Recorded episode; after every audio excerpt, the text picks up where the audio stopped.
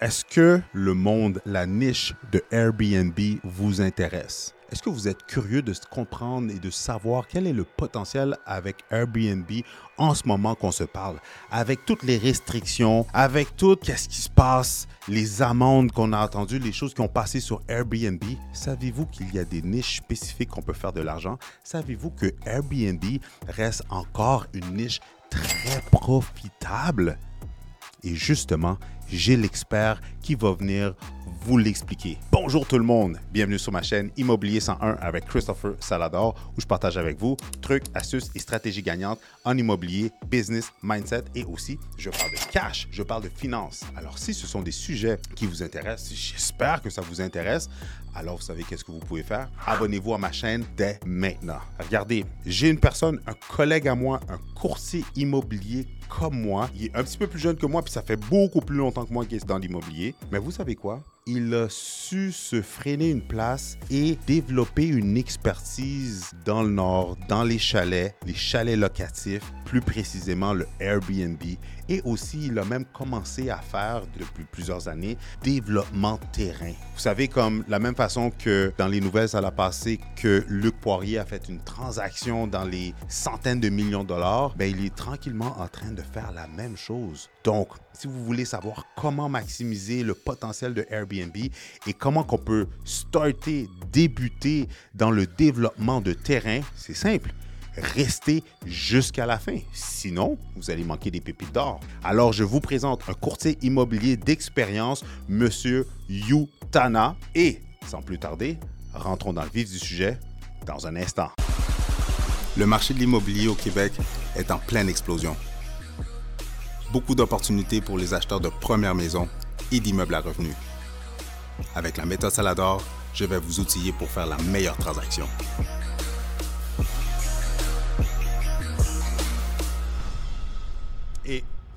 Un gros merci, Yutana, d'être venu, d'avoir accepté mon invitation. Pour les gens qui ne le savent pas, euh, ben, la majorité des gens qui ne le savent pas, à part les courtiers immobiliers, mais moi, je te connais depuis un bon moment. On a fait du roleplay ensemble. On était dans une firme, Host Coaching, où est-ce qu'on s'est connus je pense que tu mhm. commençais, ça, ça faisait pas longtemps que tu as commencé. Tu as une grosse équipe aussi mhm. euh, dans le courtage immobilier, mais sans trop dévoiler. Je te laisse expliquer, nous expliquer une courte biographie pour les gens qui nous écoutent pour savoir qui tu es, qu'est-ce que tu fais, puis où est-ce que tu es rendu présentement. Merci, euh, Chris, de m'avoir dans, euh, ton, dans ta plateforme. je pense que je te regarde tout le temps de, dans, tout ce que tu fais sur YouTube. C'est vraiment impressionnant de voir ton ascension de courtier immobilier, maintenant coach pour les entrepreneurs aussi bientôt, je m'imagine. Euh, beaucoup de beaux projets qui s'en viennent. En fait, moi, ça fait depuis 2007, je suis dans le courtage. Avant ça, j'ai commencé à 20 ans comme courtier. Avant ça, j'étais en restauration, DEP en restauration. Fait que j'ai pas fait vraiment d'études qui sont poussées. Mais j'ai investi au-delà de 150 000 en coaching, coach privé, mastermind. Euh, chaque année, j'investis tout le temps, j'essaye un minimum de 10-15% juste dans la croissance. Ces temps-ci, j'investis beaucoup dans tout ce qui est marketing digital, intelligence artificielle, automatisation. Euh, puis j'investis aussi dans du euh, wellness coaching, coaching de vie, juste pour apprendre sur justement comment mieux nous reprogrammer, des nouvelles réalités. Fait que j'investis pas juste dans tech, mais aussi dans comment amener le corps, le mind, la vie des gens à un autre niveau.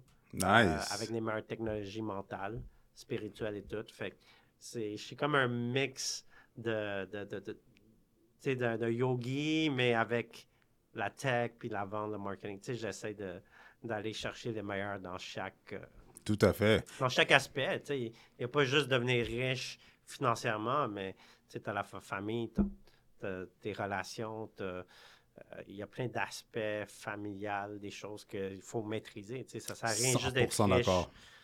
Financièrement, il faut être riche aussi de façon spirituellement, puis avec tout ce que tu veux faire dans la vie, puis aider, contribution aussi. 100% parce que j'aime qu'est-ce que tu dis, parce que la réalité, tu sais, ça fait depuis 2007, fait qu'en fait compte, ça fait même, même plus longtemps que moi, tu es dans le courtage. Moi, j'ai commencé en 2010.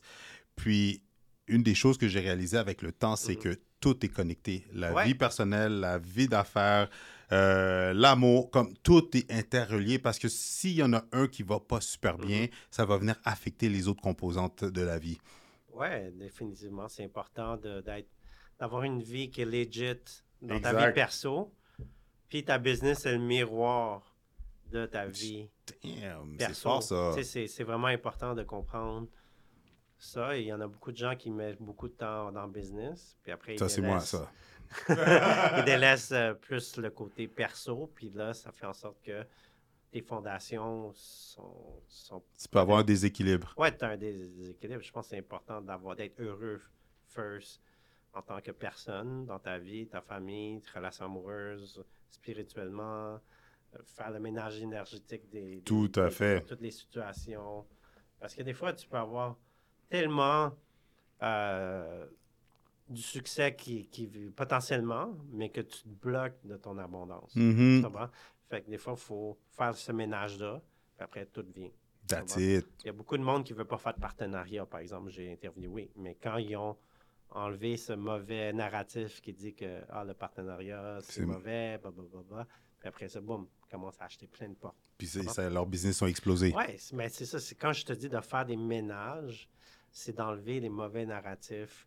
Des fois, tu n'es pas bien à l'intérieur de toi. Tu as des choses qui t'ont suivi à travers depuis la jeunesse, des traumas. Ouais, c'est ça, tu as des traumas. Je vous arrête un petit instant. Si vous désirez vendre, acheter ou investir en immobilier, allez dans la description dans le bas de cette vidéo. Vous allez pouvoir cliquer sur le lien pour réserver une consultation avec votre cher et l'unique Better Call Chris, où est-ce que je vais pouvoir répondre à toutes vos questions. On va pouvoir regarder votre situation, mais encore mieux, on va pouvoir élaborer un plan d'action qui va vous permettre, oui toi, te permettre de soit vendre, acheter ou encore mieux, investir en immobilier. Alors si tu désires passer à l'action et te lancer dans le monde de l'investissement immobilier, va dans la description et clique sur le lien dès maintenant. De retour à la vidéo. Fait que moi, c'est pour ça que j'apprends.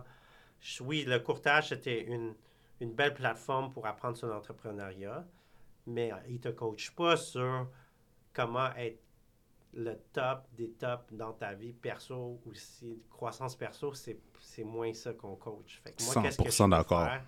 C'est de marier le coaching perso et de vie avec l'entrepreneuriat, avec les techs.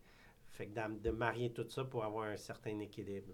Tout à fait, tout à fait. En japonais, on dit un ikigai, un, un, purpose, mm-hmm. euh, un sentiment de purpose, que tu as du plaisir à faire. Qu'est-ce que tu auras du plaisir à dans ta business aussi parce que c'est ton sens de purpose. 100%. Mm-hmm.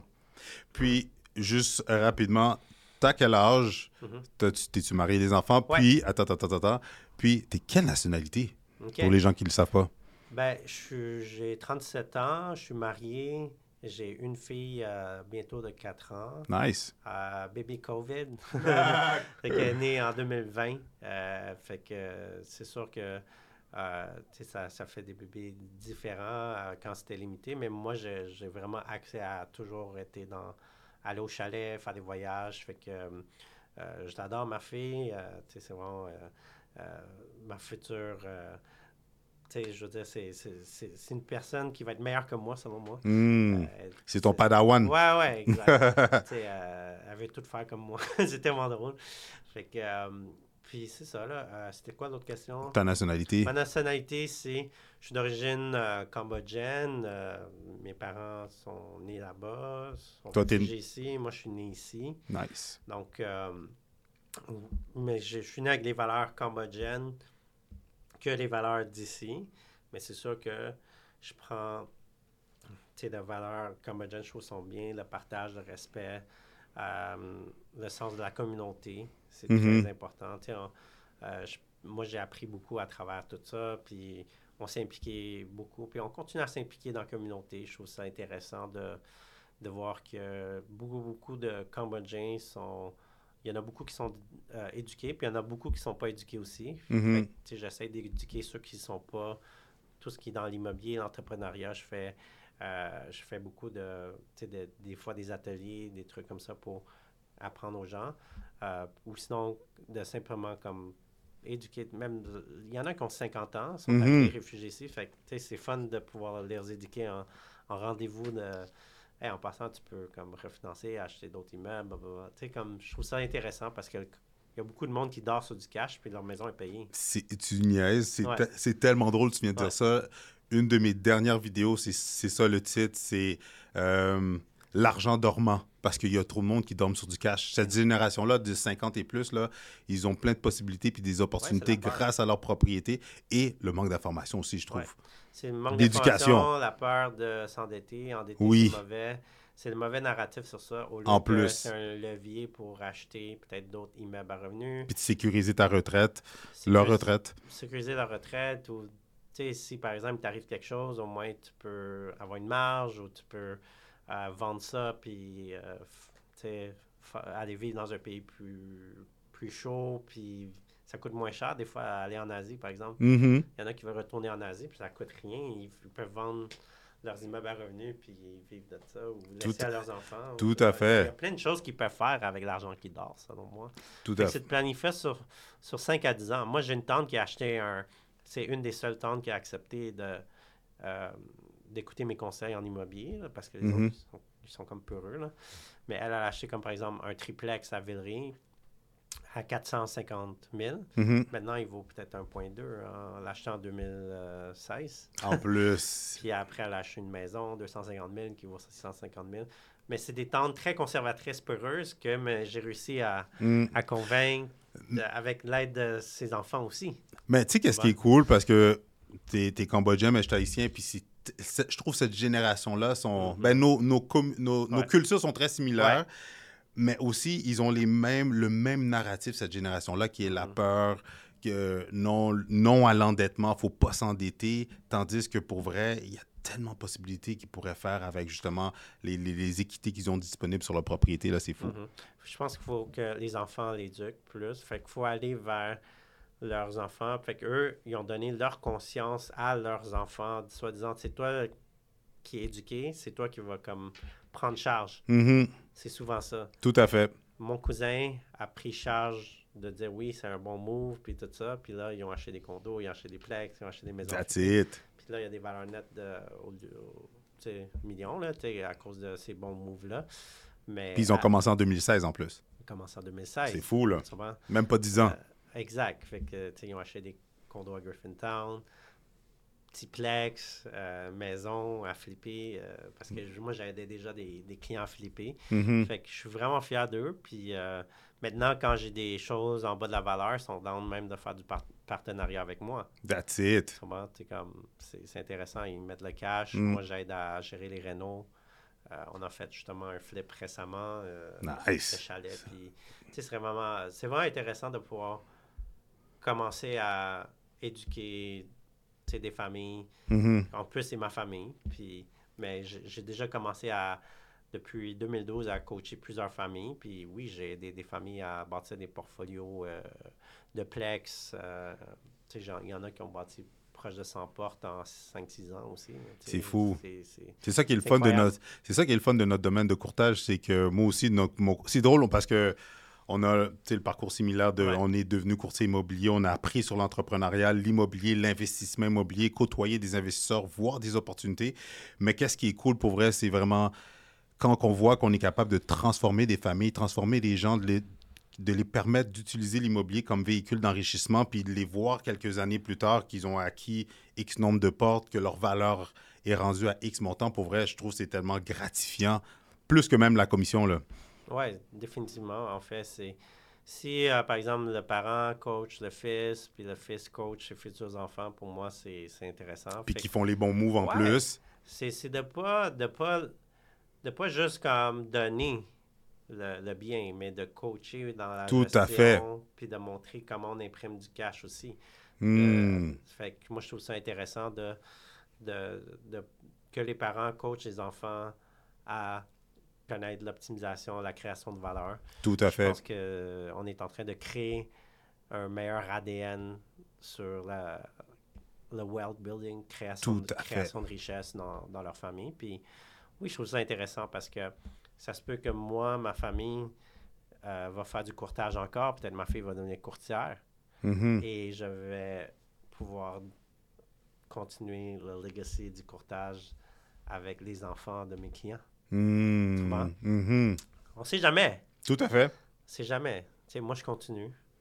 Puis on va voir si, si, j'ai ma fille elle veut continuer ou un autre enfant. Mm. Oui, non, on voit. T'as as vu des, des, courtiers qui ont de père en fils? C'est fou. Ben oui. Ben oui, il y en a. Ben oui, de plus en plus en plus. Exact. Fait que moi, je pense que c'est possible. Tout à fait. Faut juste continuer. Faut exact. Puis là, maintenant, tu as, développé, si je peux dire ça comme ça, un petit dada. C'est quoi, puis pourquoi, qu'est-ce qui t'a tombé dans le développement de terrain? Je t'écoute. Ben, en fait, en 2018, je trouvais euh, que ma business comme stagnait euh, de sens que moi, je travaillais beaucoup dans les flips, optimisation. Puis en 2018, le marché commençait à être très chaud en ville et tout. Mes offres d'achat fonctionnaient plus ou moins. Mm-hmm. Je me faisais refuser. Le marché était chaud. Oh, ouais, 2018, 2019, là, c'était chaud, right? Mm-hmm. Tout à fait. Euh, on faisait des offres, faisait refuser. Puis là, je, suis comme, je dois trouver. Puis je voyais les projets de condo, ça fonctionnait tellement bien. Je voyais comme plein de courtiers chinois vendre comme à pelleter. C'était fou, Les hein? nouveaux développements. Ah ouais, c'était fou. Mm. Tu sais, des tops chez Remax, par exemple. Oui. C'était les courtiers Je vois qui tu parles. Par mm. exemple. Pour... Puis là, je voyais ça devant moi. Je suis comme, tu sais quoi, je dois apprendre comment ils font, puis tout. Puis je prenais des formations avec T.R. Millionaire Mind. Puis lui, il disait, la loi de l'abondance, mm-hmm. c'est high volume client and high ticket client. Tu fais des grosses commissions, mais à haut volume. Fait que là, j'ai suivi ces formations-là. Je suis comme, hmm, OK, c'est intéressant. Je devrais aller dans le condo. Puis après, je m'en vais m'asseoir avec des projets de développeurs, puis tout. Puis je trouvais pas que j'étais attaché émotionnellement, spirituellement à ce genre de business parce que je trouvais que les condos, par exemple, pour 400, 600 pieds carrés, ça, ça coûtait comme 400-500 000. C'est fou. Je trouvais ça pas, pas euh, comme attaché émotionnellement à ce genre de concept. Mm-hmm. Fait que je trouvais ça. pour moi, peut-être c'est de la valeur marchande, puis même il y a du monde qui ont fait de l'argent avec ça. Mais moi, je me trouvais pas que c'était comme mon. Moi aussi, j'ai de la misère.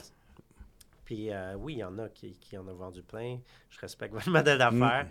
Fait que, puis après ça, tu sais, je trouvais que c'était payant quand même, 5-6% mais je veux pas le faire pour l'argent. Je devais être connecté. Mm-hmm. Puis en même temps, j'avais une, euh, une euh, directrice des ventes d'un projet dans le Nord mm-hmm. qui me sollicitait pour aller voir le projet.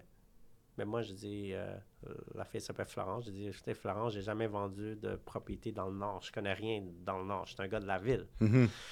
Mais qu'est-ce qui a, donné, c'est que euh, euh, qui travaillait à mon agent chez Kel Williams, a dit, tu sais quoi, on, a quelqu'un qui nous a approché pour venir, euh, pour, pour qu'on aille voir le projet de, de, chalet locatif. Puis ça va être comme une petite retraite pour notre bureau. OK. Puis par la suite, moi, je suis comme, ah ouais, je connais ce projet-là, on m'a déjà approché. OK, on va venir avec vous aussi. Puis en même temps, j'ai envoyé un message à la directrice. En passant, je m'en viens. Puis en même temps, je faisais un, du vlogging pour du luxury market à Montréal. Ça s'appelle YouLux. J'ai pas continué euh, parce que j'ai arrêté pendant la pandémie. Mais je faisais du vlogging avec des gens de Montréal sur les restos, des recettes. je pense que j'avais vu ça, j'avais vu ça passer. C'est ça. Fait que là, je dis, tu sais quoi, en même temps que je viens te voir, je veux faire du vlogging à ton projet de chalet locatif. Pourquoi pas, on va me... Pour amener du... monde de Montréal. Tout à fait. Puis c'est un produit luxueux aussi, c'était des beaux chalets. Mm-hmm. Et là, je me suis dit, tu sais quoi, est-ce que tu accepterais de faire une, interview avec moi pour faire connaître, on faire du contenu? Puis après, mm-hmm. elle a dit, oui, oui, pas de problème. Euh, puis après, euh, je suis allé voir le projet, je, me suis super bien entendu, on a fait le contenu, puis je te dis, pendant l'entrevue, mm-hmm. c'était one cut même pas de montage. Ou one take, là. One, shot. Euh, one, ouais, one shot, je veux dire. Puis, euh, il y avait comme une énergie incroyable. Puis, on dirait que j'étais connecté, j'étais groundé envers euh, cette niche-là de la nature, les chalets locatifs et tout. Puis là, je suis comme, oh my God, il y a quelque chose de spécial. Je l'ai même dit à mon vidéographe, je dit, il y a quelque chose. C'est fou. Oh, j'avais des frissons, là. comme, j'ai fait la one take. Parce que c'est quand même dur de faire one take en entrevue. Des fois, euh, tu sais, comme, tu sais, j'en faisais pas tout le temps des vidéos. Tout à fait, je comprends. Puis après ça, elle me demande, peux-tu peux m'aider à vendre ça? Moi, j'ai vendu zéro chalet. Puis après ça, j'ai réussi à vendre 25 chalets. Fait que j'ai fait à peu près 400 000 en commission. Wow! Euh, tu sais, en, un an à temps partiel. That's it. Puis après ça, je dis, waouh, il y a quelque chose qui se passe. Mm. Mais pour me rendre à, à faire des 25 ventes, je devais faire venir à peu près 200 personnes sur place. On, a, fait des, on a fait des formations, j'ai eu de l'aide aussi de, d'autres coachs et tout. Fait que ça m'a aidé euh, énormément de, de, me positionner comme expert dedans après un, après un certain temps, mais c'est maintenant. Mais avant même que je décide de devenir un expert en chalet locatif, c'est que il est arrivé la COVID. Puis pendant la COVID, mm-hmm. les gens, ils voulaient, tu sais, ils étaient en lockdown. Tout à fait. Puis après ça, euh, les gens, ils voulaient euh, respirer. Fait que là, ils allaient en nature, right? C'était. c'était... moi, j'étais déjà dedans avant la COVID. Mm-hmm. Puis là, tout le monde me voyait mes stories, puis me taguait. Tout le monde voulait des chalets, tout le monde voulait des chalets. Moi, je suis comme, tu sais quoi, je crée un groupe qui va s'appeler Mon Chalet au Québec. Mm-hmm. Puis euh, les gens rentraient non-stop. Je rentrais à comme à 14 000 membres dedans.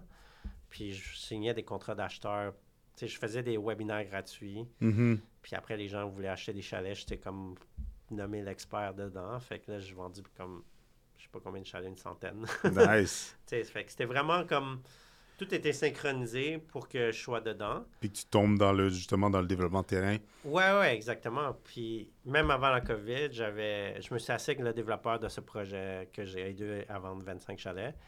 Et j'ai appris à comment développer le projet, euh, un projet. Et j'ai commencé à regarder aussi des, des, terrains, des chalets pour acheter. Et j'ai acheté aussi euh, un projet aussi euh, que je développe en ce moment. puis on parlait tantôt avant que je mette les caméras, mais mhm. qu'est-ce que qu'est-ce que tu aimes à travers le, le, développement de terrain et puis pourquoi? Moi, je trouve que être ambassadeur de la nature, du repos, du ressourcement, c'est quelque chose d'incroyable de, de voir les gens te remercier de, d'avoir pris le temps de, d'enlever le stress des lockdowns, des masques, euh, de, de, toute l'anxiété en ville. Mm-hmm. on, on, vivait dans, dans, un moment qui n'était pas, euh, pas vraiment positif. Tout à fait. Fait que là, de donner de la bonne air, de la fraîcheur, les gens respirent. Le calme aussi. Dans ce temps-là, là, même les gens venaient chez vous, puis tu pouvais avoir une amende, tu t'en souviens? Oui, oui, tout à fait. Ben oui. Mais là, les gens, tu sais, il n'y a, personne, tu sais, ils faisaient qu'est-ce qu'ils veulent, les gens dans la nature. Mhm. c'était vraiment cool de pouvoir offrir la liberté aux gens. Pour moi, c'était ça, mes valeurs, c'est offrir la liberté aux gens. Puis je pense que d'être un ambassadeur de la liberté, puis euh, c'est la meilleure chose que je peux créer. That's it. Puis comment qu'on développe un terrain? C'est quoi les étapes rapidement, là? Sans... Rapidement, ben c'est de c'est de vérifier à la ville. Fait qu'on trouve un terrain. Une fois que tu as le terrain, tu peux mettre la main dessus. C'est quoi les. Quoi, je te laisse parler? Ben, c'est ça, il faut regarder si tu as un projet intégré que tu veux faire ou un projet lotissement. Si le secteur permet un projet intégré, tu peux prendre des terrains étroits, puis passer une route au milieu, puis payer. Puis le terrain, c'est comme. Euh, je veux dire, le chemin, ça va être un, en copropriété. OK. Fait que les gens vont payer des frais communs. OK. Mais si tu veux faire un projet lotissement, il faut que ton terrain soit assez large pour que les rues passent. OK. Puis qu'il faut que tu gardes un 40 mètres sur la voie publique. Puis là, tu vas être tu dois aussi, tu sais, comme euh, pas faire les chemins sur les euh, zones humides, tu dois toutes les contourner. Tu sais, fait que la première étape, c'est de regarder de un, si, si ton projet, c'est la ville accepte les projets intégrés. S'il accepte les projets intégrés, ben, même si tu achètes un terrain étroit, tu peux le développer. Mais mhm. s'il n'accepte pas, touche pas à ça.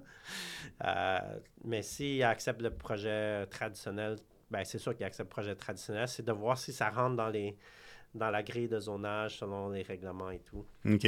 Fait que c'est de voir si tu peux faire de la densification. Moi, c'est ça que je fais, c'est j'achète des grosses forêts ou des terres, puis après, je coupe. Tu subdivises? Oui, exactement. Fait que euh, c'est de regarder s'il n'y a pas trop de zones humides, contacter un biologiste, contacter un arpenteur. Euh, puis un bon arpenteur va t'aider à, faire un bon euh, un beau projet, puis de proposer ce projet-là à, au CCU, au Conseil de consultation d'urbanisme, pour qu'ils acceptent ton projet par la. Oui, ça prend du temps.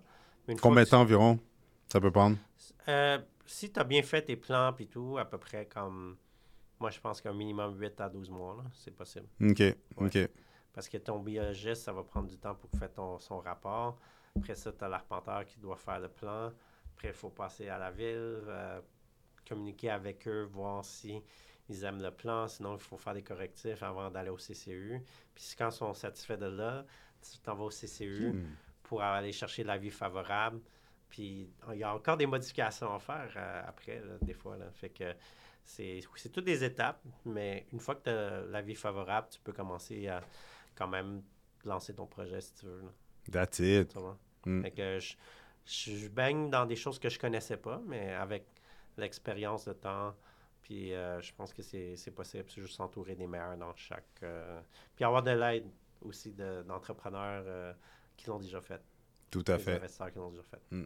Tu as partagé plusieurs trucs intéressants, mais et puis tu as dit quelque chose par rapport à ce que tu ne savais pas, tu le sais maintenant, mais ça fait combien de temps que tu as commencé à développer des terrains? Ça fait depuis 2020, j'ai acheté mon premier terrain. Mm-hmm. Et ça m'a pris un an, le temps que je voulais vraiment commencer à développer et tout. Là. Comme, fait c'est plus en 2021, j'ai commencé à amorcer le projet. Mm-hmm. Donc, ça fait quoi, deux ans?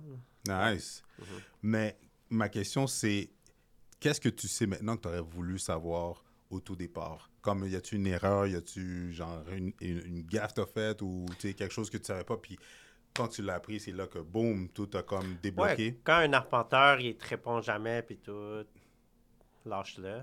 Euh, OK. Puis, tu sais, les, les, urbanistes, euh, tu sais, il y en a des bons puis des mauvais. Moi, j'ai j'en ai eu un que j'étais pas vraiment content, euh, qui, prenait charge du projet, puis par la suite, ça a juste comme bretté, bretté, puis ça n'a pas, pas été positif, mais j'ai appris à me débrouiller quand même par moi-même. Mm-hmm. Puis le fait que euh, j'ai pas passé.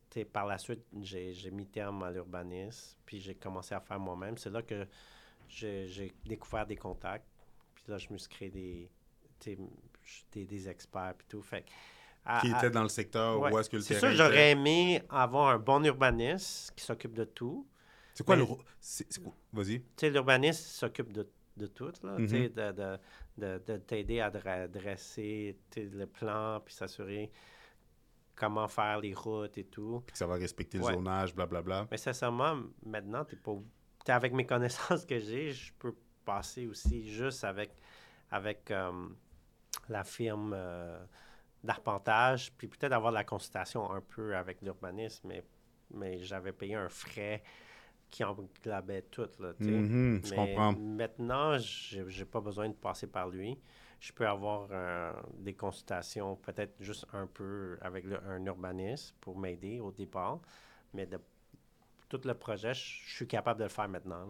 Parce que dans le fond, avec tes connaissances et tes habiletés, dans le fond, tu as réalisé que au lieu de passer par l'urbanisme, puis ça prend du temps, puis blablabla, euh, dans le fond, tu as juste besoin de savoir les règles à respecter, les, les whatever, les, les, les, critères à respecter, puis tu, tu, tu, développes en conséquence, comme ça tu sais qu'il n'y aura pas d'accrochage quand les gens vont vouloir construire, c'est ça? Oui, exactement. Je pense que c'est juste d'avoir euh, un petit peu de consultation avec l'urbaniste, puis euh, l'arpenteur, si tu en as un bon, il va faire une très très bonne job, euh, autant que l'urbaniste. Je, que, je trouve que mon arpenteur était même meilleur que l'urbaniste qui était en charge. Hein. Mais ton apporteur, c'est un gars du coin, il connaissait. C'est pas nécessairement qu'il connaissait le secteur, c'est qu'il y avait des belles communications, puis il hmm. faisait les corrections rapidement du plan pour que ça passe nice. rapidement. Pour quelqu'un qui voudrait commencer dans le développement de terrain, c'est quoi tu conseillerais, mettons, trois conseils? Mais d'avoir un bon, comme je te dis, d'avoir les bons experts, d'avoir un bon biologiste, d'avoir les bonnes connaissances avec l'urbanisme, mm-hmm. de connaître les normes des villes, euh, puis d'avoir un très bon arpenteur qui va communiquer avec euh, la ville et d'avoir aussi une très bonne firme d'ingénieurs euh, et biologistes pour qu'ils t'aident à dire sont où les zones humides, quoi préparer pour avoir les autorisations du gouvernement. Avoir une très bonne firme d'ingénieurs aussi qui va t'aider à tout créer les rapports pour, pour faire les plans et devis pour, la, pour la ville. Nice. c'est d'avoir les sais, il y, a, beaucoup d'étapes, mais dans chaque étape, c'est d'avoir les meilleurs dans, dans chaque. Tout à fait. Puis pourquoi tu construis pas, tant qu'à avoir les terrains, puis à faire la subdivision, pourquoi tu les construis pas, puis tu revends les projets? Oui, je peux le faire aussi. C'est quelque chose que je suis comme dans un dilemme en ce moment. Mais euh, là, je, je, suis en train de finaliser peut-être une entente avec ma partenaire, de voir si on devrait pas plus le vendre, juste le plan tel quel. OK. Euh, mais à DN, c'est moi qui décide parce que je suis majoritaire dedans. Mais je pense qu'on s'enligne vers essayer de vendre le projet pendant quelques mois. Mm-hmm. Puis si ça marche pas, ben on va juste comme développer, développer peut-être avec d'autres partenaires pour aller chercher un petit peu de liquidité pour peut-être aller dans d'autres projets aussi. Là, mm, Parce qu'en en ayant des partenaires, on va pouvoir chercher de la liquidité. Oui, pour on va vendre des actions, on va avoir des, plus de capital aussi. Mm. Mais oui, on va garder du capital pour développer aussi. C'était plus comme, moi, mon but, c'est, c'est de regarder aussi comme Luc Poirier, lui, qu'est-ce qu'il fait, c'est qu'il développe des plans, puis après il revend. Moi, je trouvais ça intéressant. Mm-hmm. Fait que c'est comme, je suis rendu à ce niveau-là. Est-ce que je suis son modèle ou je développe, puis je suis plus comme... Hands-on, dedans? Mais, mais quelque chose dans mon cœur me dit de, de sortir mon capital puis de faire d'autres projets en même temps. OK.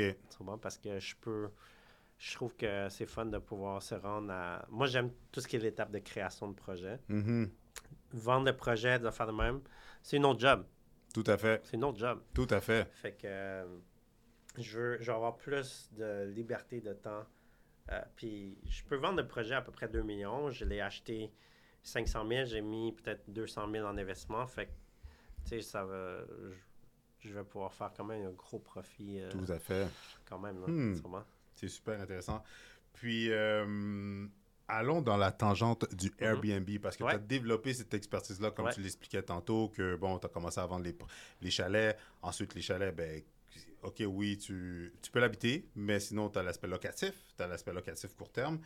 Euh, est-ce avec toutes les réglementations qui, qui, qui, mettent de plus en plus dans le Airbnb, est-ce que tu trouves que ça fonctionne toujours et que c'est toujours une bonne stratégie d'investir dans le chalet, ben, dans du Airbnb location court terme? Mais c'est relatif. Si tu l'achètes trop cher, c'est pas un bon investissement. Il faut, faut, être très euh, safe dans tes prix d'achat. Il faut être discipliné. Il ne hmm. faut pas acheter comme trop cher. Selon moi, il faut regarder avec ta mise de fonds et avec la, le cash flow que que tu prédis, est-ce qu'il va se payer? Mm-hmm. S'il se paye puis tu as du cash flow en extra, tant mieux. Euh, ça dépend de ta stratégie. Il y en a qui veulent juste que ça se paye, il y en a qui veulent un cash flow, il y en a qui veulent l'auto-gérer pour faire du cash. Fait que ça dépend des stratégies. Moi, je pense que euh, un, conseil général, c'est d'acheter le plus conservateur possible parce que il y a du monde qui gère bien, il y a des gens qui gèrent moins bien. Fait que si tu tombes sur une gestion qui est correcte, au moins tu vas, tu vas être kiff-kiff. Mais si tu fais une mhm. bonne gestion, tant mieux, t'en, en as plus. Parce qu'il y a, y a du monde, c'est, très dur de prédire, de donner un conseil même sur ça, parce que c'est, c'est comme un, c'est une business opérationnelle. Tu peux avoir un bon franchisé de Subway qui roule à fond, mhm. mais un autre Subway dans le même secteur. Qui est cash flow négatif, genre. Ouais, parce qu'il il a mal fait ses calculs, son opération n'est pas bonne. tu mm-hmm. Euh, fait mon conseil, c'est d'avoir, oui, les meilleurs gestionnaires de chalet qui vont te permettre de calculer de façon à ce que tu vas aller chercher une bonne rentabilité de, euh, de revenus bruts, mais aussi dans les dépenses, s'assurer que tes dépenses sont, sont bien contrôlées aussi. Euh, si tu as une équipe de ménage qui coûte trop cher, ben c'est ça, ça affecte. si tes revenus sont pas assez hauts, tu as, peut-être mal pricé tes, chalets. Est-ce que tu es allé chercher des extra income? par exemple, il y a du monde qui ont des prix fixes à l'année. Mm-hmm. Mais tu sais que tu peux changer ça, puis même si les, gens sont 4 et plus, tu peux charger plus. Tu sais, il y a, différentes stratégies pour aller optimiser. Euh, puis d'analyser euh, les saisons, puis d'ajouter des extras aussi à l'intérieur des chalets. Il y a plein de choses que tu peux faire pour optimiser les optimiser revenus. les revenus, ouais. Puis il y a beaucoup d'investisseurs qui ne passent pas du temps à... Dans cette phase-là -là, d'analyse, puis de, OK, d'analyse puis de, dans l'optimisation. Une fois qu'ils l'ont, eux autres, c'est juste, ils pensent que, bon, je mets ça sur une plateforme, puis ça va se louer, puis ça va, je vais l'autogérer ou je mets ça à une compagnie de gestion, sans trop s'attarder à l'aspect de comment je peux vraiment maximiser le potentiel de la propriété. Moi, je pense qu'il faut maximiser dans ce marché-là que les taux d'intérêt sont chers. Il faut maximiser au plus. Tout à fait. Donc, de cette façon, tu vas être capable de auto-payer un petit peu plus, même avec une compagnie de gestion. Mm-hmm. Puis quand les taux d'intérêt vont être plus bas, bien, c'est sûr que tu auras un meilleur cash flow, puis ta valeur va augmenter vu que ton revenu brut est plus haut. Mm-hmm. Fait que c'est de s'habituer à, à, bien survivre dans un marché qui est plus tough. Quand les temps vont être meilleurs, ben toi, tu es, plus gagnant. 100% Ça va? Puis, ce serait quoi, mettons, euh,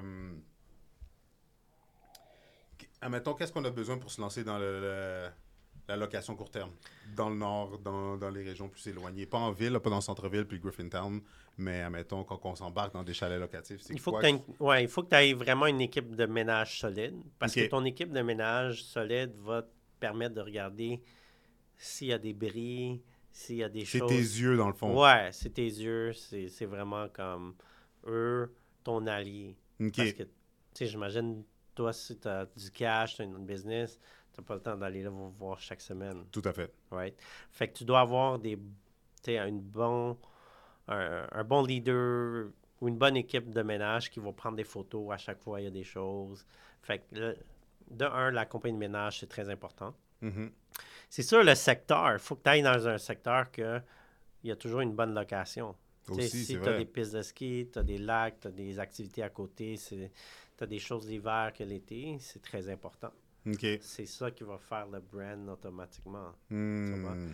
C'est comme, tu sais, c'est comme l'immobilier. Il y, a des, il y a des secteurs que tu mets une maison à vendre, ça se vend de même. 100% Les Airbnb, ça va faire. Quand tu as un chalet qui est beau, qui est moderne, juste parce que tu l'as mis, ça se loue tout seul. Ben, c'est parce que c'est le secteur, il est moderne, puis il est bien, il est bien pricé.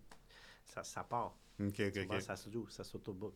Super, ouais, ouais, ouais. ouais, fait faut, faut que tu ailles, faut que ailles un, un full service, un, idéalement un bain tourbillon, euh, des jeux à l'intérieur. Faut que tu ailles des lits qui sont confortables. Il faut, faut que tu penses à, une expérience qui est comme hôtelière, là, hmm. puis ludique. Pour que, la, pour que la personne qui loue ait une belle expérience qui va laisser qui va maximiser des bons reviews pour les futurs, pour que ça fasse vraiment un ouais. effect dans le fond. Oui, les gens vont souvent en famille. Fait qu'il faut que les familles aiment quoi? S'amuser. Euh, quand les familles, quand les enfants ils dorment, après il y a le karaoké, la table de poule, le spa, les activités extérieures, des luges, des raquettes. Il faut penser au paddleboard, le canot, le kayak. Toutes les choses qui pourraient comme créer un wow en famille, un événement de de ressourcement et de fun, de partage. Les gens, ils n'ont même pas besoin d'aller même à piste de ski. Juste en restant hmm. dans le chalet pendant deux jours, il y en a assez. That's it, je comprends. Moi, je mets tout, là, les jeux, société, karaoke, basket, table de poule, baby-foot, name it. Comme... Moi, je veux que ça soit comme une, un endroit que, même s'il pleut dehors, tu t'amuses pour quelqu'un qui part from scratch, il en achète un mm-hmm. ou il, en achète, il achète une maison dans le but de faire du Airbnb. Puis là, euh, ce serait quoi le budget à avoir? Parce que oui, c'est bien beau, admettons, euh, whatever, la personne... Pour un chalet ou une maison? Un chalet. Un chalet? Ben, chalet standard, le bungalow, admettons, mm-hmm. trois chambres à l'étage, plus une chambre au sous-sol, peu importe où. Ce serait quoi le budget qu'il faudrait prévoir pour aménager le tout, comme tu viens de dire, là? Ben, moi, je te dirais qu'il faut, faut, aménager, pour un minimum de 30 000. Euh, Avoir C'est le chiffre que j'avais en tête en plus. Ouais, c'est à peu près 30 euh, 000 pour un trois chambres. Euh, qu'est-ce que tu peux faire? C'est d'aller vers financer des meubles sans intérêt hmm. ou des paiements. Tu, tu peux regarder ça pour, pour, pour éviter que tu sortes tout de suite. Je comprends. Puis en même temps, ça rentre dans tes dépenses. C'est déductible aussi. C'est vrai, c'est vrai. Puis, euh, c'est ça, c'est de regarder avec ces, ces compagnies-là, si tu veux pas prendre de tes liquidités. Mm-hmm. Tu vois? Euh, puis, un chalet, en ce moment, je te dirais qu'on est capable de trouver, si tu es prêt à aller un petit peu plus loin de Montréal, comme à deux heures de Montréal, tu en as à 280, 300 000 des, des, des, belles, des belles architectures, des petits chalets pas trop grands, trois chambres. Puis euh, il y, y, en a à partir de 300 000 environ. C'est fou, hein? Ouais, ouais. C'est sûr qu'ils sont pas neufs, top-notch, mm-hmm. mais si tu manuel un peu euh, ou tu engages du monde juste pour ou faire un petit prêt Renault là, de 30 à 50 000, tu peux faire une belle expérience quand même. Nice, nice. c'est quand même assez accessible. Euh, tu peux, tu peux comme, au pire, tu peux l'habiter au départ. Euh, tu n'es pas obligé de commencer à faire du chalet locatif. Tu peux l'habiter avant. Mm-hmm. Euh, tu fais du télétravail. Puis après, à travers le temps, si toi, tu veux faire la location, ben, c'est à toi de regarder euh, un, un, que le zonage le permet. Fait qu'au mm-hmm. moins, si tu veux plus l'utiliser comme juste principalement, tu peux le faire louer à court terme aussi. Tout à fait. Puis, admettons, c'est quoi les revenus qu'on peut voir, mettons, dans quelque chose de standard, là, pas dans le gros luxe, là, ou sinon, les deux scénarios, quelque chose, des chalets beaucoup plus luxueux, boiron, mm-hmm. à genre quasiment 900 900 dollars la nuit versus, admettons, le petit bungalow, euh, trois chambres à l'étage, mais qui est quand même beau aussi, bien rénové. Bien, ça, pour les trois chambres, euh, on voit que ceux qui gèrent bien leur chalet, ils peuvent générer entre 50 000 à 75 000. Dans l'année? Oui, dans l'année. C'est fou. Oui. Mais c'est sûr, ça coûte plus cher de gestion et tout. Là. OK.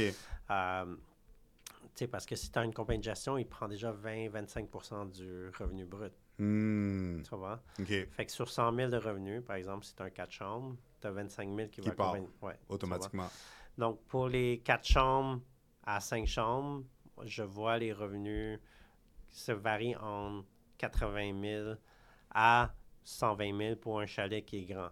Mais les chalets qui sont très grands peuvent générer entre 120 à 170 000.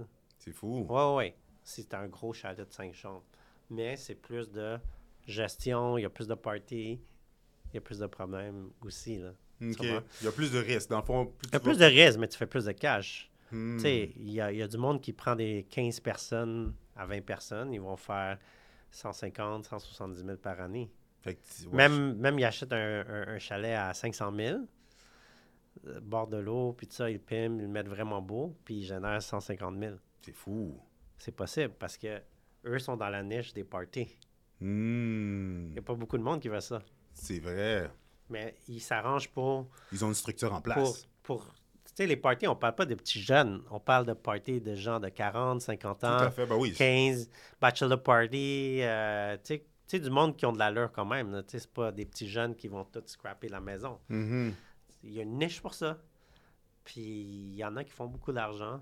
Puis ils achètent des chalets comme même dans des secteurs comme plus éloignés, une, une heure 45 de Montréal, les chalets sont moins chers. Puis, tu es capable d'aller chercher une rentabilité parce que tu es dans la niche de, hmm. des, chalets qui sont plus payants. Tu comprends? Tout à fait. Oui, oui, c'est définitif. Tu peux, tu peux faire bien du cash si, dans, dans, ça aussi. Une petite technicalité pour toi. Il y, avait un, il y avait un client qui me posait la question. L'assurance, en parlant justement qu'il peut avoir du risque, l'assurance, j'ai entendu dire que Airbnb fournit une assurance. Est-ce que ça comprend l'assurance habitation ou c'est deux assurances séparées? Je Si c'est à cause du guest qui a créé un problème puis tout, puis que c'est à cause du guest, ben oui, il y a une assurance. Si je m'en souviens bien, jusqu'à un million. Euh, je m'en souviens plus par cœur, mais mm-hmm. c'est quand même une valeur considérable. Euh, d'environ un million. Là, Puis tu n'es pas obligé de prendre une assurance habitation avec euh, Oui, tu es, obligé quand même. légalement, légalement, tu peux pas passer au notaire si tu n'as pas un... C'est ça que je disais à mon client, justement. Si tu n'as pas une assurance de style Beneva. Nous, on travaille avec Invesa. Invesa, il y a un, un rabais avec euh, les gens qui ont, qui ont le CITQ. OK. Et il faut déclarer que c'est location court terme. C'est plus cher, évidemment. Ouais, comme c'est à peu près 3000, 3500 pièces pour un trois chambres. OK.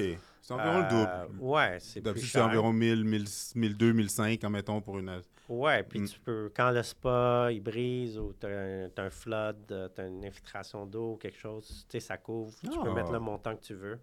Fait que l'assurance le sait. Fait que même s'il y aurait un problème ou quoi, tu seras jamais dans, dans le trouble. Mm-hmm. Puis quand il y a des problèmes sur Airbnb, comme par exemple, tu as un meuble qui est brisé, quelque chose qui brise ou quoi, tu peux demander. Euh, nice. de, c'est sûr que c'est smart. ne te donnent pas 100 fait Mais quand même. Mais quand, même, tu n'es pas perdant. Non, non, c'est ça. Puis ça donne, c'est comme une genre de porte-sortie aussi. Au lieu que, que tu absorbes le risque à 100% au moins tes assurances que tu payes déjà, ben, au moins ça te sert à quelque chose.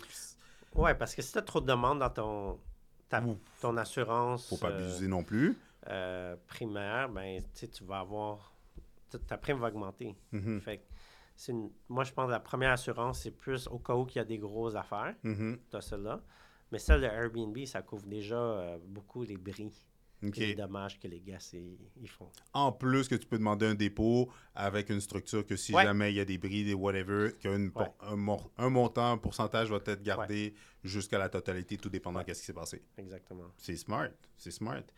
Puis, euh, la question qui tue avec le Airbnb, comment qu'on fait la vérification diligente? Parce que j'avais le client qui me posait, qui me posait la question, mais puis je savais pas trop quoi lui répondre comme par rapport au, à la rentabilité. Comment aller, où aller voir, comment aller voir, à qui demander pour savoir? Bon, dans le meilleur scénario, ça peut, je vais pouvoir générer tant. Mm-hmm. Dans le pire scénario, dans les saisons basses, ça va me générer tant selon mon achat, mes mensualités. Comment qu'on fait? Oui. Donc, comment tu regardes, c'est les comparables comme en immobilier. OK. Mais il n'y a pas d'outils. Euh, il n'y a pas d'outils vraiment comme que les gens connaissent en général, mais ceux qui sont dans la gestion connaissent ça. Euh, ça s'appelle AirDNA puis PriceLab.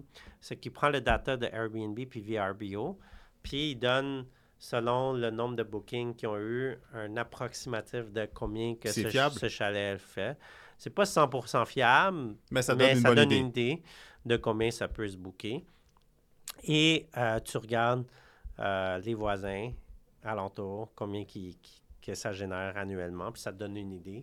C'est sûr que tu peux te donner une marge d'erreur. tout à fait. Euh, D'être le plus pessimiste possible, comme ça, ça t'évite les surprises. Oui, fait que AirDNA puis PriceLab, tu peux créer des rapports de revenus potentiels basé sur les bookings qu'ils ont eu sur VRBO et Airbnb. C'est sûr que tous les bookings directs ne sont pas calculés dans leur hmm. dans cette analyse-là. Fait que si tu es bon sur Facebook Ads, Instagram Ads, puis que tu as des bookings directs ou sur Marketplace, euh, ça va optimiser aussi euh, énormément ta rentabilité. Ta rentabilité. Wow. Il, y a des groupes, euh, il y a des groupes de chalets louer il y a Marketplace, puis tu as Facebook Ads, Instagram, que tu peux générer des, des, des carousels, des vidéos. Mm. Puis les gens, euh, le AI de Instagram. Puis les pixels aussi. Oui, les pixels aussi. Wow! Fait que tu peux. Il y a des spécialistes de, de, marketing euh, qui peuvent vous aider à générer plus de, de direct euh, booking. Nice.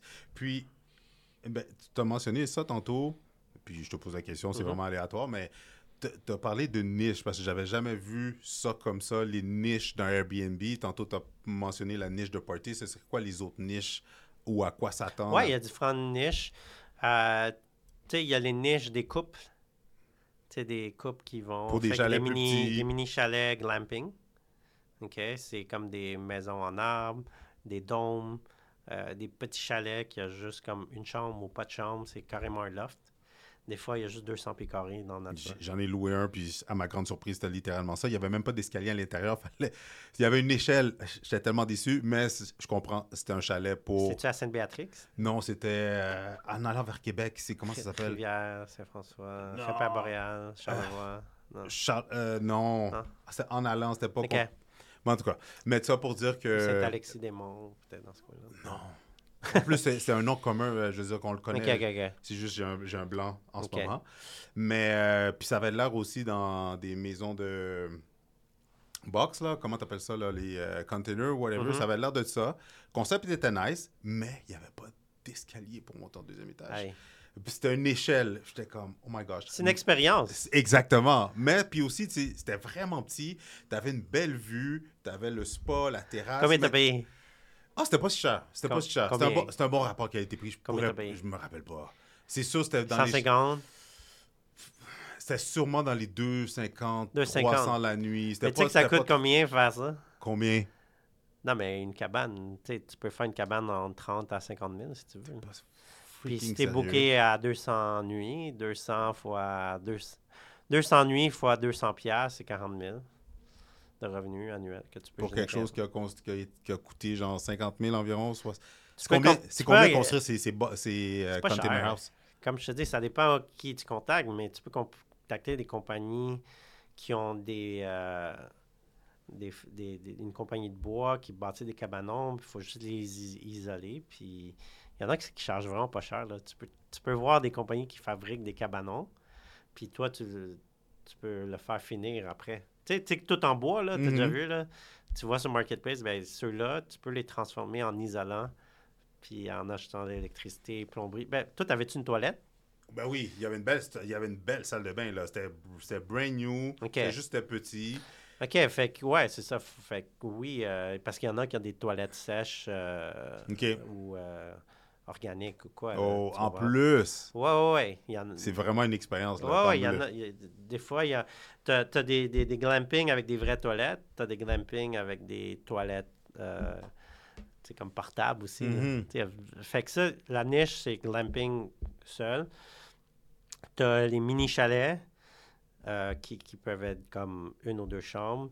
Tu as les chalets en famille, deux, deux couples ensemble. Puis après, tu as les plus gros chalets comme euh, les gros, 4-5 familles. Euh, puis tu as aussi les luxury. tu as la niche des luxury chalets comme contemporains, haut de gamme. Tu as les niches de chalets boiron qui est plus rustique. fait c'est ça en général. Là, mm-hmm. Il y a même la niche corpo, parce que j'en avais vu un. C'était, corpo, ouais. C'était fou, là, combien de personnes ça pouvait prendre. Il y avait tout à l'intérieur, puis c'était comme genre 10 000 la nuit, une affaire de même. Mm-hmm. Mais euh, c'était fou. Mais euh, non, c'est bon, qu'est-ce que tu me dis là, parce que ça m'ouvre les yeux sur. OK, admettons quelqu'un qui veut se lancer dans du Airbnb. On your niche. exactement. Tu peux te dire, OK, non, ben moi, je m'en vais dans cette niche-là. Ou je peux commencer dans telle, puis après ça, mon but, c'est d'aller dans telle si niche. Si t'as pas trop d'argent, va dans le glamping. glamping, t'appelles ça? C'est quoi glamping? Glamping, c'est du Airbnb avec les dômes, les mini-chalets. Euh, tu peux acheter un kit de dôme, puis après, euh, contacter des terrains que tu peux louer pour hmm. avoir l'autorisation, puis après, tu fais louer. Wow. C'est l'arbitrage de terrain. C'est l'arbitrage, ça t'appartient pas, right? Ah tu, loues, tu loues le terrain. Tu joues le terrain. Puis après, tu fais euh, louer. Puis tu peux même donner un pourcentage au propriétaire du terrain. Là, il va t'aimer encore plus. Il va te laisser louer plus de terre. Tu imagines que tu es au bord de la 117 qui est souvent récréo-touristique. Puis par la suite, tu dis, hey, j'aimerais ça de louer euh, une partie pour mettre un dôme. Là, ça mm-hmm. marche tellement bien. Là, tu vas en, faire d'autres. Puis là, ça, ça grossit, ça grossit, ça grossit. Fait ça, c'est, ça, c'est le moins cher possible. Ça coûte pas si cher que ça, les dômes. Tu peux acheter des kits. Euh, en plus. Euh, il y en a de l'Asie. Tu peux en construire par toi-même aussi. Il y, a, y, a du monde au Québec qui en construit maintenant aussi. Malade. Ah ouais, c'est ça. Fait que euh, tu peux faire ça. Puis sinon, ben, il faut que tu achètes un chalet. Ou tu peux louer un chalet pour faire louer aussi. Aussi, c'est vrai. Comme beaucoup de monde faisait au centre-ville, de, ils sous-louaient des appartements pour mettre ça sur Airbnb. Ouais, l'arbitrage. Exactement. Oui, tu peux, tu peux regarder dans les zonages qui sont permis ou les villes qui sont permis, comme puis de regarder. C'est de plus en plus rare, là. Ou sinon, tu cognes aux portes puis dire est-ce que toi, tu veux faire louer? On fait un partage de revenus. Fait que ça, c'est faire de l'argent sans sortir de ton cash, mais c'est sûr mm-hmm. que tu vas devoir investir pour les meubles. Fait que euh, moi, je, moi, je vois qu'il y a beaucoup de possibilités dans ça. Puis dès que tu apprends ça, tu peux le faire mondialement. C'est fou. Tu n'es pas, pas limité à. Juste au Québec, imagine, tu es au Mexique, imagine. En plus. Tu es en Asie. Ces, knowledge-là vont te permettre de. Si tu aimes le tourisme, tu peux vivre de ça. une, question, une, dernière question pour la fin. Ce mm-hmm. serait quoi, mettons, dans le Airbnb, trois conseils que tu donnerais à quelqu'un qui veut se lancer dans du Airbnb? C'est de connaître euh, vers quelle niche que tu veux aller, comme on vient de dire. C'est d'apprendre au maximum des gens qui l'ont déjà fait, étudier le data, aller voir les listings, de louer aussi. De vivre l'expérience. De louer les, les, ta, future compétition, d'aller voir qu'est-ce qu'eux ils font, puis d'en offrir peut-être plus ou similaire à eux. Fait que pour moi, c'est de connaître ta niche que tu vas aller. Connaître le financement, parce qu'avec le financement, que ce soit pour acheter, que ce soit pour financer tes équipements, euh, pour les marges de crédit, pour cash flow, c'est important. Euh, d'avoir des fonds de roulement, c'est important. Mm-hmm. Euh, pas juste utiliser les marges, mais d'avoir un, bon fonds de, roulement, c'est important pour garder la pérennité de ton de ta, ta business. Et moi, je pense que le plus important, c'est d'innover dans tout ce qui est le style de la produit. Je vois tellement de gens qui ont du potentiel d'innover leur chalet par la décoration, rendre ça plus ludique, créer une meilleure expérience.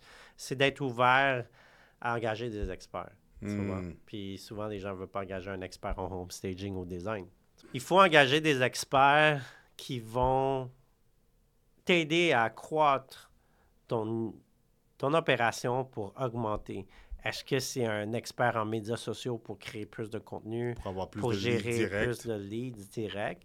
Est-ce que c'est le home stager, designer qui va créer une expérience un petit peu plus cosy? Euh, donc, c'est de regarder, peut-être même engager un expert en Airbnb ou en gestion qui va te donner tes angles morts. Oui, il y en a, ça existe. Euh, tu peux contacter même des compagnies de gestion puis demander des consultations. Euh, ma femme a une compagnie de gestion en Angers 25 environ, puis eux, ils font des consultations de temps en temps. Elle peut en prendre plus? Elle peut en prendre. Fait que tu me donneras ses coordonnées, comme ça je les mets en bas de la vidéo si jamais les gens. Elle fait-tu juste. Euh...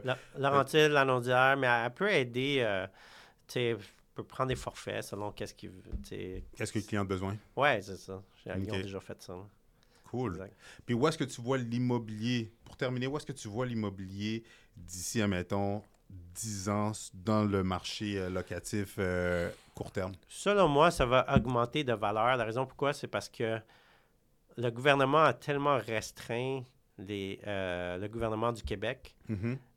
puis même du Canada. Je pense qu'on voit de plus en plus de restrictions qui arrivent dans la location court terme que la rareté des permis, comme par exemple au Québec, les municipalités se sont tellement comme limitées dans les zonages qu'il y a de moins en moins.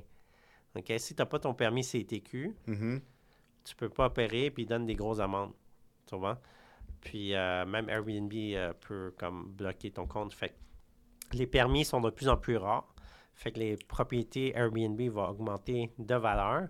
L'immigration augmente aussi avec tout ce que Trudeau prévoit de faire d'ici 2025, d'amener 500 000 personnes au Canada et au Québec, peut-être 50 000. Mais quand il y a une forte croissance d'immigration, c'est sûr qu'il y a plus de monde qui veut se ressourcer, il y a plus de monde qui veut acheter des chalets, il y a plus de monde qui ont de l'argent, il y a plus de capital. Tout à fait. Fait que je me dis, ça devrait augmenter aussi. Mm 100 Fait que moi, je pense que ça s'enligne vers quelque chose de bien parce qu'on n'est pas dans un mode d'expansion de permis, mais c'est plus en train de limiter les permis. Fait que c'est l'offre et la demande dans tout.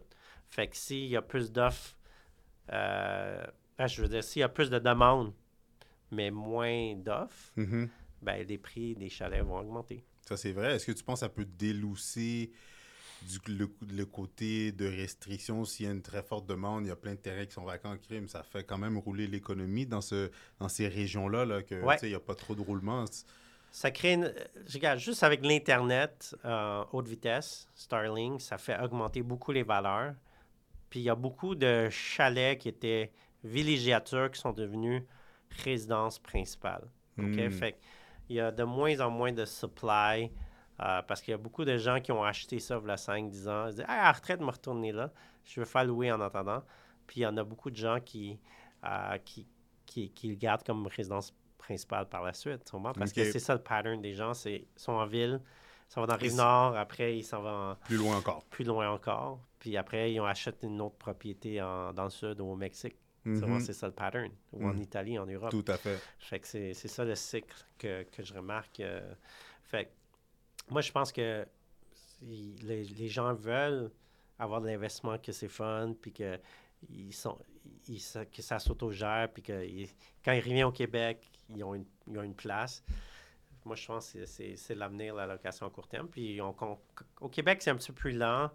Il y a beaucoup de gens qui commencent à connaître ça, mais c'est plus développé aux États-Unis, en Ontario. Mais il y a beaucoup de gens qui ne connaissent pas encore ça, Airbnb, puis la hein? location à court terme. Tout à fait je pense plus qu'on en parle, plus les gens vont, voir Wow, on peut se mettre deux familles ensemble, puis acheter un chalet, puis quand on veut y aller, on y va, puis sinon on fait louer. Je veux dire, on, partage le risque. Mm-hmm. Puis, euh, tu sais, il y a des familles, deux familles assez aisées.